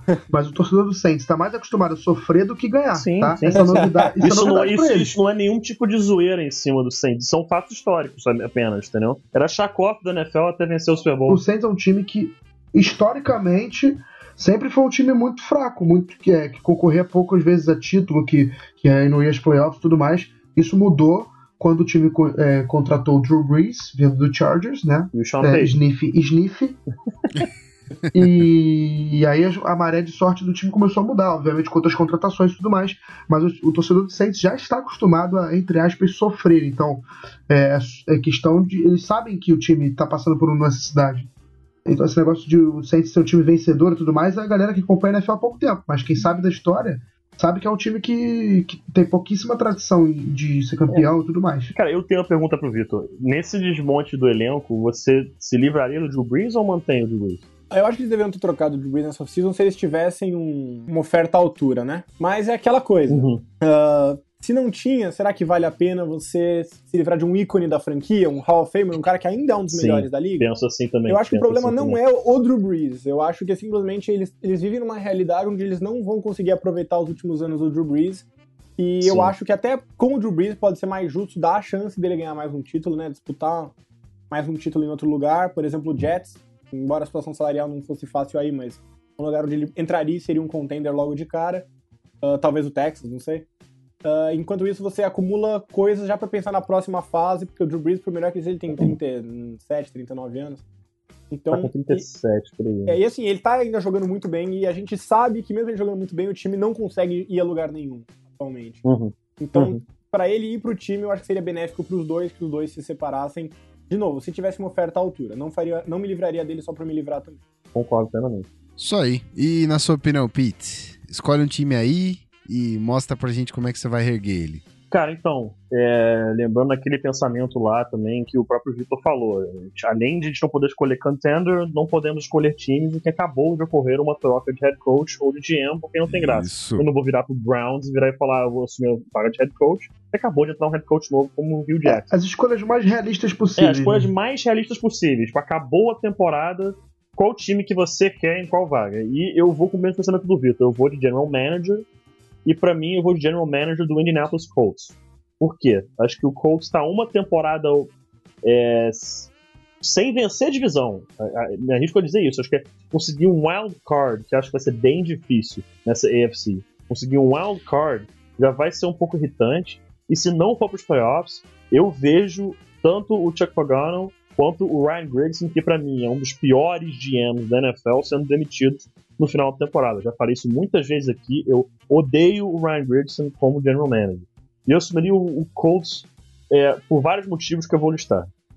Número um, é, os recebedores são muito bons. T.Y. Hilton, gosto do Dante Moncrief, Phil Dorsett vai ser uma baita arma na NFL, Dwayne Allen, um excelente tight end. A linha ofensiva tá melhorando, Ryan Kelly vai ser o meio dessa linha ofensiva por muitos anos. O Joe Hagg e o Raven Clark que chegaram no draft é, para serem treinados, preparados para assumir vagas, são bons. O Anthony Costanzo, se tiver um bom trabalho, pode ter um bom trabalho ano. Sofreu ano passado, mas ele pode ser um bom left tackle. É, em termos de running back, eles são razoáveis, mas o motivo maior é muito simples. E é o Andrew Luck. Andrew Luck, hoje, né, desses quarterbacks mais jovens, é o melhor da NFL. Eu não tô falando, não tô colocando Tom Brady, Aaron Rodgers, esses outros na, na conversa. Tô falando dos mais jovens. E pra mim, dos mais jovens, é o melhor da NFL. Eu falei, inclusive, lá em 2012 e sigo falando agora. O Andrew Luck, apesar de já estar com seus 26 anos de idade, pode ser o melhor quarterback da história da NFL. Pode vir a ser. Ele tem, ta- ele tem um braço espetacular, mira espetacular, inteligência é, off the charts. Ele tem uma memória é, visual é, jamais vista, né? Acho que o exemplo, não lembro qual foi o técnico que usou, mas um dos técnicos falou que a diferença entre o Andrew Luck e o Peyton Manning é que o Peyton Manning é o mais estudioso que ele já viu. E o Andrew Luck é o que tem a melhor memória visual que ele já viu. O Andrew Luck nunca esquece nada. E eu acho que para montar um time, o quarterback perfeito seria o Andrew Luck. O problema principal vem por conta da defesa, que está totalmente desmontada. Tem o DeQuell Jackson, que é um bom inside linebacker. O Nate Irving, que veio de Denver umas temporadas atrás, é um razoável inside linebacker. Tem o Trent Cole, é, Eric Walden, Arthur Jones, Robert Mathis está ficando velho. São jogadores assim que ou não têm qualidade necessária ou já estão com mais idade e não vão durar muito tempo mais na liga. Acho que eles teriam que reformular essa defesa e ter um ataque é, interessante. O corredor ofensivo, é, que é o Rob Chudzinski, acho que ele pode dar certo com o Andrew Luck. Eu, inclusive, arriscaria, talvez, até é, promover o Rob Chudzinski para head coach e ver se ele poderia trazer uma outra person um outro personagem para ser corredor defensivo na liga. É, aí a gente pode é, especular vários nomes, mas isso seria, acho que, uma, uma, uma corrente interessante, até para manter é, a filosofia ofensiva com o Andrew Luck. Cara, eu acho que o pensamento é esse. Acho que você tem um Andrew Luck extremamente jovem. Teve a temporada no passado, o Colts teve a temporada no ano passado muito azarada, é, lesionou o Andrew Luck, o ataque não funcionava, o Pat Hamilton, que foi o coordenador ofensivo é, no início da temporada, foi o coordenador do Andrew Luck em Stanford, não sabia o que estava fazendo, passava a bola quando era para correr, corria quando era para passar, é extremamente previsível nas suas chamadas. Então, eu acho que o ano passado do Colts foi muito ruim e principalmente pela montagem do time. Acho que o trabalho que o Ryan Grayson é, vem fazendo é péssimo. Um dos piores trabalhos como general manager de toda a NFL. Isso na minha opinião. Cara, para mim, eu olho para as opções possíveis no final da temporada para assumir. E, cara, eu ficaria numa euforia extrema para assumir essa vaga de GM do Indianapolis Colts, que, é, como já foi dito no podcast que, que vocês fizeram, não participei, é, que aquela janela que o próprio Victor fala do contrato de calor do quarterback, que o Colts perdeu essa janela do Andrew Luck, ainda assim, mesmo tendo, vão dar um super contrato agora, tipo, esperado de, em média 25 milhões de dólares por ano nesse próximo contrato do Andrew Luck, vai bater o recorde com o maior contrato da história da liga, é, eu acho que você pode montar um timaço ainda ao, ao seu redor. No ataque tem muitas peças boas, e na defesa, você conseguir acertar essa defesa, acho que esse time pode virar um contender muito rápido, como ele foi há alguns anos. É, no ano retrasado, ele chegou à final de conferência no platô. Mas é, o meu pensamento é esse. Acho que é um time que ofensivamente está indo muito bem, deu uma baita melhorada, e tem que corrigir essa defesa e botar o Andrew Luck de volta no trilho, né, funcionando novamente, que é um time que pode concorrer aí ao Super Bowl é, novamente. E você comentou aí que você trocaria, você promoveria alguém para head coach, mas é, não, você não é, poderia é, não tirar poderia. o Chuck Pagano. É, se não poderia tirar, eu ficaria tranquilo com isso também, porque eu acho que o Chuck Pagano defensivamente é, um, é uma mente é, é, brilhante. O dizer que como treinador ofensivo, eu acho que encaixa bem com o que eles querem fazer. E, de novo, eu acho que o problema principal do Indianapolis Colts é o Ryan Grigson, que quer montar um time na visão dele, mas com zero entrosamento com o seu head coach. O Chuck Pagano ele precisa de peças importantes é, no ataque e na defesa. Eles demoraram muito tempo para encontrar esses jogadores para proteger o Andrew Luck. Muito tempo. Finalmente, esse draft, eles foram atrás de alguns interessantes. O problema é que o Joe Hag e o Raymond Clark, que são dois que eu gosto bastante, estão muito longe de estarem prontos para jogar. Vão precisar de pelo menos, pelo menos uma temporada para conseguir assumir como titulares. E essa temporada vindo agora, que eles podem é, ser treinados e preparados, acho que isso pode vir a dar certo. E na própria defesa, péssimas escolhas sendo feitas. Teve aquele Bjorn Werner, que foi uma, uma escolha de. de é, que era um jogador de defensive end de 4-3, que deu completamente errado. É, e, inclusive, se não me engano, acho que não está mais no time. É, foi dispensado. Não está mais. Foi dispensado, então, foi dispensado. Então, muitas escolhas péssimas que vinham muito por parte é, é, é também do Ryan Grigson, que tinha zero cruzamento com o Chuck Pagano. Já houveram, inclusive, boatos que eles quase saíram na mão mais de uma vez dentro do quartel-general aí do, do Indianapolis Colts. Então, eu assumiria, feliz da vida, essa vaga de GM do Colts, mantendo o Chuck Pagano, isso com uma tranquilidade incrível. Tá certo, tá certo. E aí, sobra a última escolha para Guilherme Beltrão, e eu sei que da escolha que ele vai fazer, é, um dos motivos, eu sei que tem vários, mas um dos motivos é para não demitir o Gus Bradley. Tá certo? tá certo. É, enfim, você já deu spoiler, que eu gostei bastante.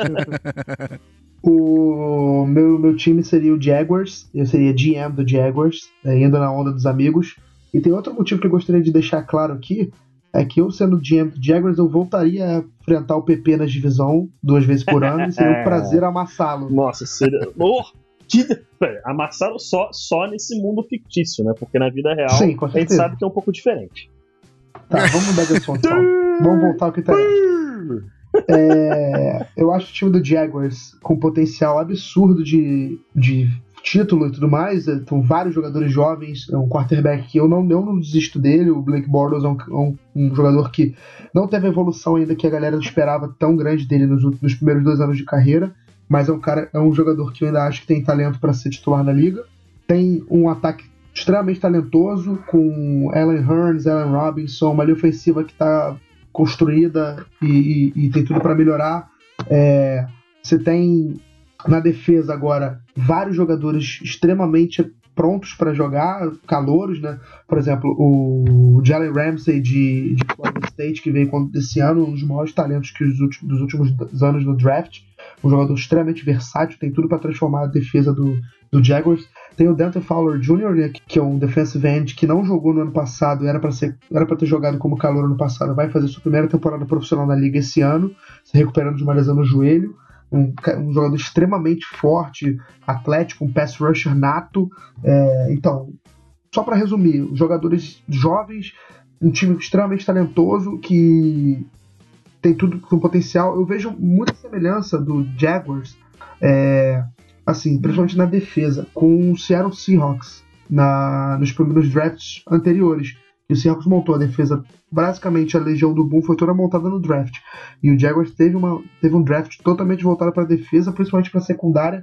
Foi o, a, o setor que mais faltou qualidade no time nos últimos anos.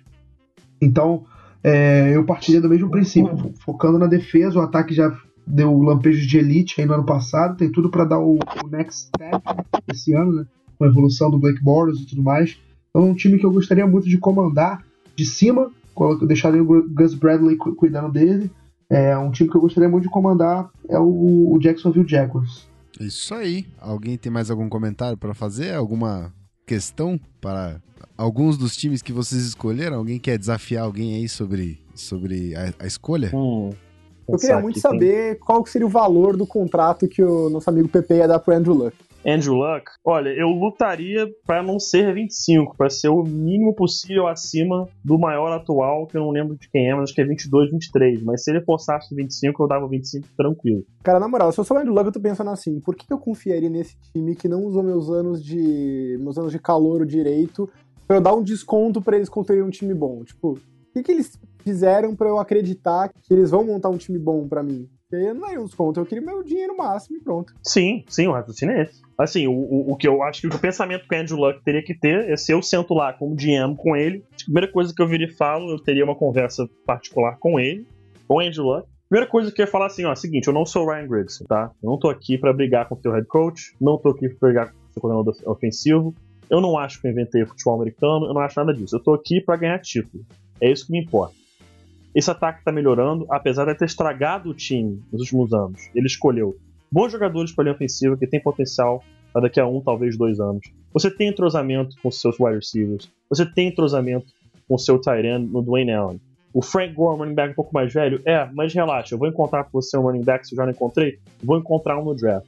Você, eu não tenho a menor preocupação que na minha cabeça é o melhor quarterback da NFL. Eu não tenho uma soma de dúvidas, vou te dar o maior contrato da história da liga, você pode ter certeza disso. A única coisa que eu preciso resolver é a defesa. E eu vou resolver, porque eu vou parar de pegar jogador de 4-3 para encaixar em 3-4, eu vou pegar, parar de pegar jogador que joga mano a mano para jogar em zona, eu vou parar de palhaçada, eu vou parar de tentar inventar. Então eu tô aqui para ganhar título, tô aqui para acabar com esse teu sofrimento, Tô aqui para proteger você numa situação de passe. E eu tô aqui para, mais do que isso, trabalhar junto com o seu head coach. Porque eu não me acho acima dele, eu me acho lado a lado com ele. E qualquer decisão que a gente tem que tomar tem que ser junto.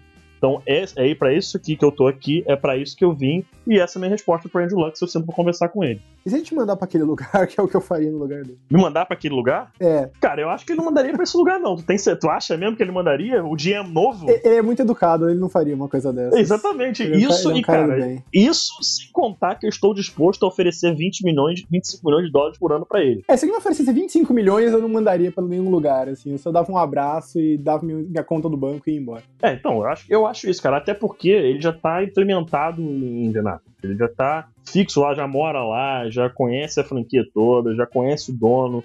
É, claro, ele poderia se tornar um free agent e, como free agent, ganhar provavelmente mais que 25 milhões. Eu não ficaria surpreso com isso. Acho que seria algum time louco o suficiente para fazer isso. Mas eu acho que o Andrew Luck fica porque, mesmo tendo perdido esses anos iniciais, a esperança de ter um futuro novo, recente novo, porque é um ataque que eu, pessoalmente, não mexeria muito nesse ataque. Colocaria peças adicionais pequenas. Eu acho que eu acho que o principal que tem que mudar ali é a linha ofensiva que está indo no caminho certo. Minha visão é essa, pelo menos, está indo no caminho certo. Acho que o principal que tem que mudar ali é a defesa. Se ele tiver mais ajuda na defesa, e de repente uma mudança como running, de running back ali, acho que esse time está num caminho excelente. Se essas mudanças ocorrerem, é claro. Você trocaria uma escolha de primeira rodada pelo Trent Richardson? Pô, não, calma aí. Eu não sou, eu não, eu não sou o Ryan Grigson. Não sou o Ryan Grigson. Assumiria o Colts justamente pra não fazer isso, né? Será que dá pra voltar atrás? Dá pra destrocar, assim? Dá pra mandar o PP numa Ah. máquina do tempo lá? E aí, esperança do Colts? Cara, aquilo ali foi Ah, ridículo. o plot Nossa, do meu novo filme vai ser assim: a gente vai mandar o PP na máquina do tempo pra assassinar o Grigson antes dele fazer a troca e salvar o futuro do Colts. Hollywood, estou recebendo ligação. Boa! Caralho, que maluquice.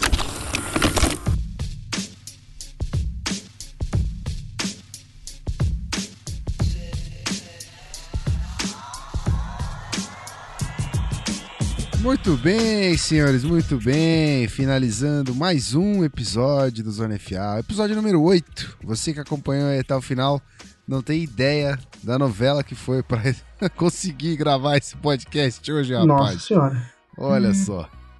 Mas, tudo bem, aos trancos e barrancos a gente vai tocando pra entregar sempre pra você aquilo que a gente faz de melhor aqui. Eu queria que o nosso querido Beltrão falasse um tchauzinho pra galera. Vou pedir pra ele, por favor, tenha mais esperança no, no seu Chargers, beleza? Pô, com certeza. É, expli- expliquei por quê, né? Enfim. Tá certo. É, obrigado aos amigos, PP, Vitor, Algui. É, foi um prazer. É, o podcast mais legal que eu fiz de todos que eu participei foi esse. Eu pude falar do meu Chargers, que é sempre bom. É, espero que eu erre nas previsões. Espero que o Vitor seja o cara que acerte tudo. Geralmente é o que acontece, cara. Exatamente. Pô, cara, eu espero que você mantenha essa winning streak de acertos aí. it. Doubt it. Yeah, Mas, I enfim. called it. Brincadeiras à parte, acho que a galera pode ficar bastante inteirada sobre o que vai acontecer na divisão, o que pode acontecer e tal. E acho que o mais importante é isso, independentemente de brigas, entre aspas, brigas, né? Mas de discussões clubistas aqui e brincadeiras, o mais importante é a galera Exato. ficar sabendo aqui de cada vez mais coisas do futebol americano, que é essa a nossa missão. Até a próxima, galera. Um abraço, valeu. Valeu, cara. Muito obrigado pelo seu esforço em comparecer. Sabemos que foi eu fui o difícil primeiro. hoje, mas ó, valeu aí. vou contar um, uma- um segredo de bastidor. Fui o primeiro a me despedir porque a minha internet pode cair a qualquer momento.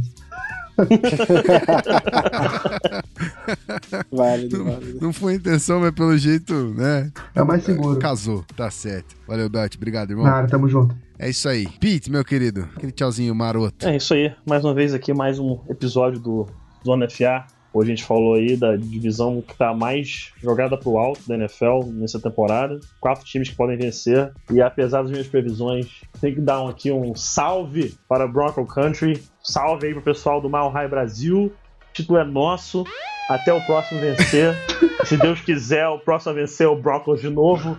Pode encerrar minha fala com Serene mesmo. Rumo ao Tetra. Abraço a todos. Ela não tinha, ela não tinha tocado até você falar campeão. Assim que você falou, ela ensurdeceu a galera. Mas ok. Tudo bem, tudo bem. Vamos lá, vamos passar a bola para o Homem das Apostas. Bom, já, já dei a dica pra vocês ganharem dinheiro hoje. Se vocês quiserem seguir ou não, é com vocês. Tá pag... Chargers tá pagando bem, galera. Fica a Isso aí. dica. Já fiz meu cadastro na aposta aqui, pra ser sincero. pra ser bem O que, sincero. que o PP não faz por dinheiro, né? É foda. Olha Então, só. ô, calma aí. Ups. Vamos colocar os invisíveis, né? Totalmente sem querer. Escapou. Mas não, valeu, valeu pessoal, mais um bom episódio, sempre bom estar aqui discutindo futebol americano com vocês. Ah, essa divisão acho que vai ser bem interessante, eu acho que, ao contrário da, por exemplo, da AFC South, que eu acho que vai ser disputada mais nivelada por baixo, eu acho que essa vai ter um nível bem razoável. Embora nenhum time vai ser muito bom, mas acho que todos os times vão ser, vão ser bons. E vamos acompanhar que essa temporada aí tá. A cada podcast que eu gravo, acho que eu me empolgo mais pra próxima temporada.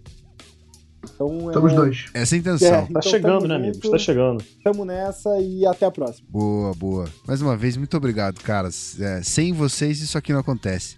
Sem as pessoas que ouvem, não, é lógico, mas sem vocês aqui, isso aqui não acontece. Então, mais uma vez, muito obrigado, Gui, muito obrigado, Pete, muito obrigado, Vitor. Ao nosso querido Rafão, que tá lá só de. só na escuta hoje, mas não pôde. Não, não é que não pôde participar, né? A gente optou por reduzir um pouquinho o elenco para condensar um pouquinho melhor o episódio para você. Então, meu querido ouvinte, você que tá aí até agora e não faz ideia do perrengue que a gente passou para te entregar esse episódio editadinho, bonitinho, né?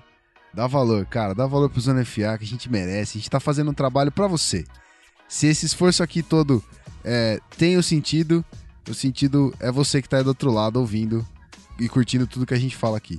Todos os, os feedbacks que a gente tem recebido são de grande valia, a gente não tem nem como mensurar isso para agradecer a vocês. Então eu peço que, se quiserem interagir com a gente, por favor, canalzonefa.gmail.com é, Segue a gente no Twitter lá, arroba canalzonefa.